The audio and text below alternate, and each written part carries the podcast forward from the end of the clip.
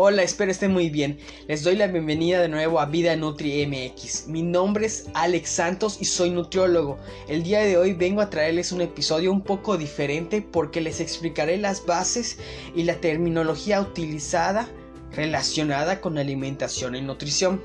Pero no te preocupes, prometo que te será de utilidad esta información y trataré de no usar tantas palabras complicadas quiero empezar explicando sobre la nutrición.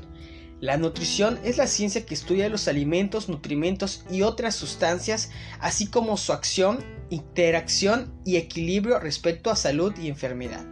Es un proceso mediante el cual el organismo ingiere, digiere, absorbe, transporta, utiliza y elimina sustancias. Prácticamente es como los alimentos y o el organismo interactúan entre sí. Ahora, quiero comentarles y enlistarles qué conceptos les explicaré en el capítulo. Les explicaré sobre qué es nutrimento, qué son los hidratos de carbono, qué son las proteínas, qué son los lípidos, qué es la fibra, qué son las vitaminas, qué son los nutrimentos inorgánicos, qué es una recomendación, qué es un requerimiento y por último y no menos importante, explicar el concepto de qué es dieta y qué es régimen alimenticio. Ahora, como les explicaré sobre nutrimentos, pues les explicaré primero ese concepto.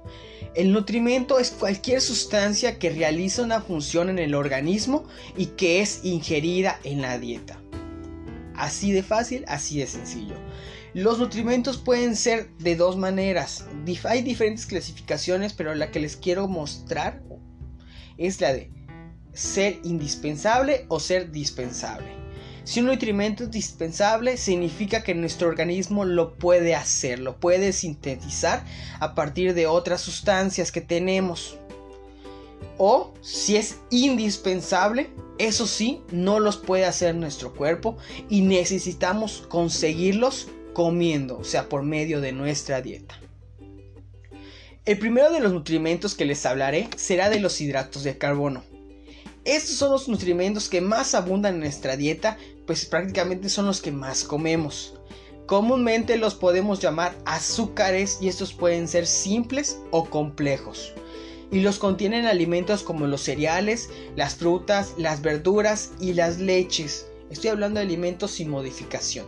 Ahora, en este caso enlatados, embolsados, refrescos, etc., también se les agrega azúcar en su preparación y azúcar es un hidrato de carbono. Su principal función en nuestro organismo es la de aportar energía a nuestro cuerpo. Sin embargo, no es la única, porque son indispensables para la contracción muscular, forman parte de nuestro ADN, de nuestros cartílagos, de las mucosidades que tienen los tejidos para protegerse. Pero el exceso de hidratos de carbono que nosotros comemos, que no utiliza nuestro cuerpo, se transforma se almacena en grasa, así que prácticamente no es necesario comer grasa en exceso para que nosotros acumulemos grasa. Si llevamos una dieta desequilibrada en la cual consumimos más hidratos de carbono de los que podemos utilizar en nuestras actividades del día a día o de ejercicio, lo que no utilicemos se va a transformar en grasa, se va a almacenar en grasa. Ahora, otro nutrimento son las proteínas. Estas proteínas pueden ser de origen vegetal o animal. Sin embargo, si vienen de origen vegetal, son más difíciles de absorber en nuestro cuerpo. Ahora, no esto no porque no venga de origen animal es malo. Personas que son vegetarianas complementan su consumo de proteínas con una combinación de cereales y leguminosas. La principal función de las proteínas es la estructura. Sin embargo, también tienen funciones bioreguladoras, inmunológicas, enzimáticas y hormonales, entre otras. No me voy a meter mucho al tema porque ahorita nada más me quiero enfocar en que conozcan estos nutrimentos.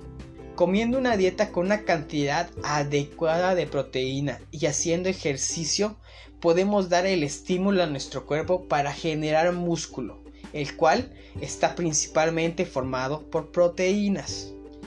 Entonces, ¿qué quiero decir con esta eh, idea principal? Que si nosotros queremos o nuestro objetivo de hacer una dieta es generar músculo, no tenemos que comer proteína en exceso, solo lo adecuado, pero sí tenemos que darle el estímulo con ejercicio, con actividad física. Prácticamente con el ejercicio le estamos diciendo al cuerpo, le estamos dando una señal que necesitamos mejorar, que necesita adaptarse para alzar más cargas, para caminar más, para poder correr mejor, etc.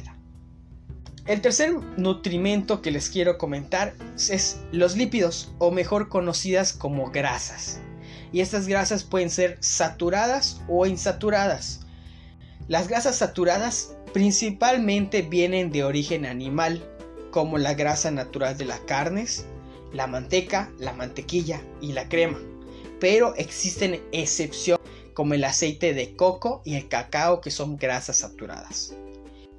También pueden ser grasas insaturadas que son de origen vegetal y son las más beneficiosas para nuestra salud.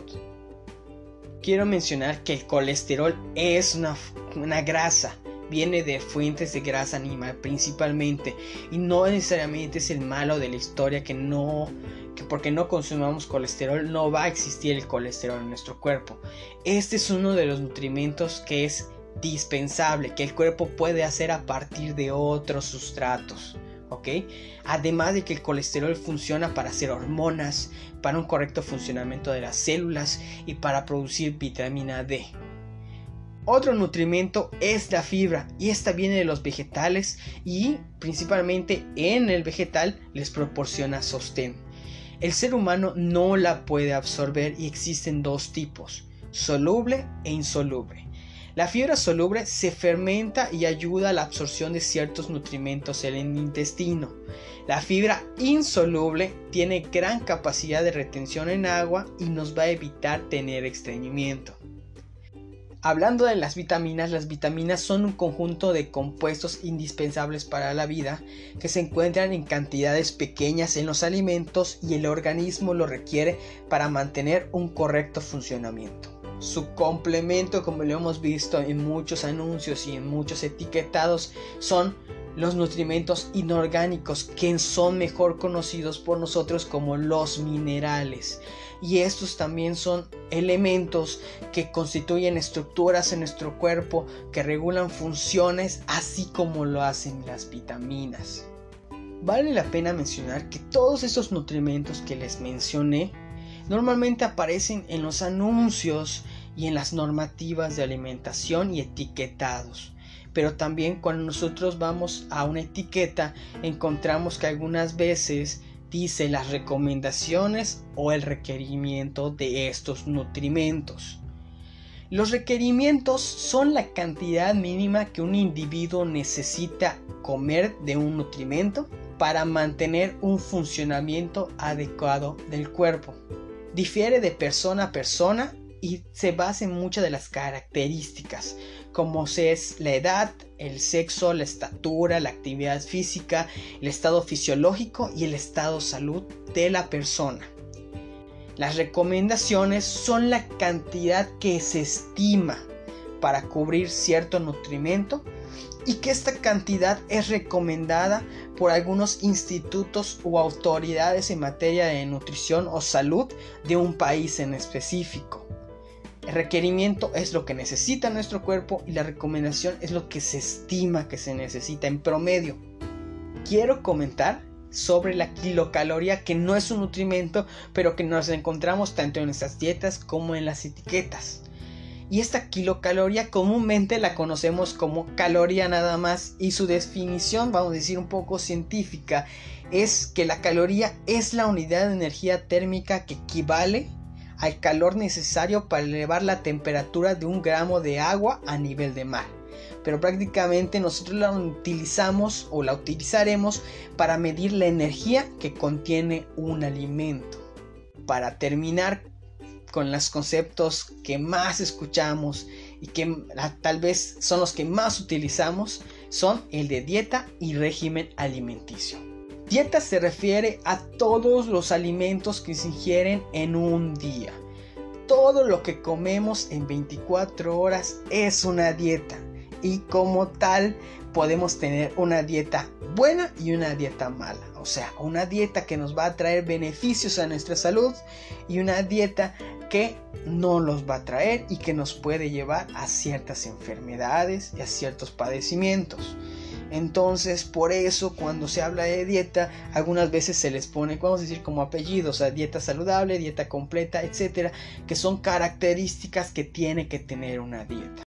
La dieta tiene seis características principales. La primera es que sea completa, que tenga todos los nutrimentos, que sea equilibrada, que los nutrimentos guarden las proporciones apropiadas entre sí, que sea inocua, que su consumo habitual no implique riesgos para nuestra salud, que sea suficiente, que cubra las necesidades que nuestro cuerpo requiere y necesita, que sea variada, que incluya diferentes alimentos en nuestras comidas y que sea adecuada, que sea de acuerdo y acorde nuestros gustos, nuestra cultura, nuestra edad, nuestro sexo, etcétera, etcétera. El régimen alimenticio es prácticamente seguir ciertas reglas sobre cómo comer durante el día, qué alimentos se pueden y qué alimentos no. Y puede estar sustentado por evidencia científica, así como no puede estarlo. De ahí lo que comúnmente conocemos como dieta de lechuga o dieta de muchas dietas que existen que tienen cierto nombre que no necesariamente están avaladas o están comprobadas. Y de ahí es que algunas veces pues, no tengan un beneficio real para nuestra salud, aunque puedan tener un beneficio para el peso. Pero como les vengo mencionando ya en capítulos anteriores, lo necesario para bajar de peso o grasa es comer menos de lo, que nuestro cuerpo necesita.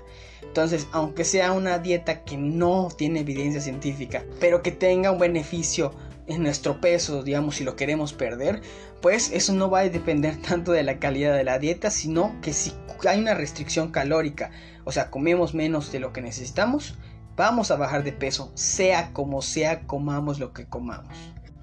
Concretamente en este episodio quería mostrarles las definiciones y explicarles un poco sobre algunos conceptos relacionados muy estrechamente con la alimentación y la nutrición. Recuerda que podemos seguir la plática en redes sociales, sígueme en Instagram y en Facebook, puedes encontrarme como Vida Nutri MX. Si crees que esta información le puede servir a alguien, compártela, es gratis. Bueno, me despido y les recuerdo que hoy es el mejor momento para hacer la versión más saludable de ti. Hasta la próxima.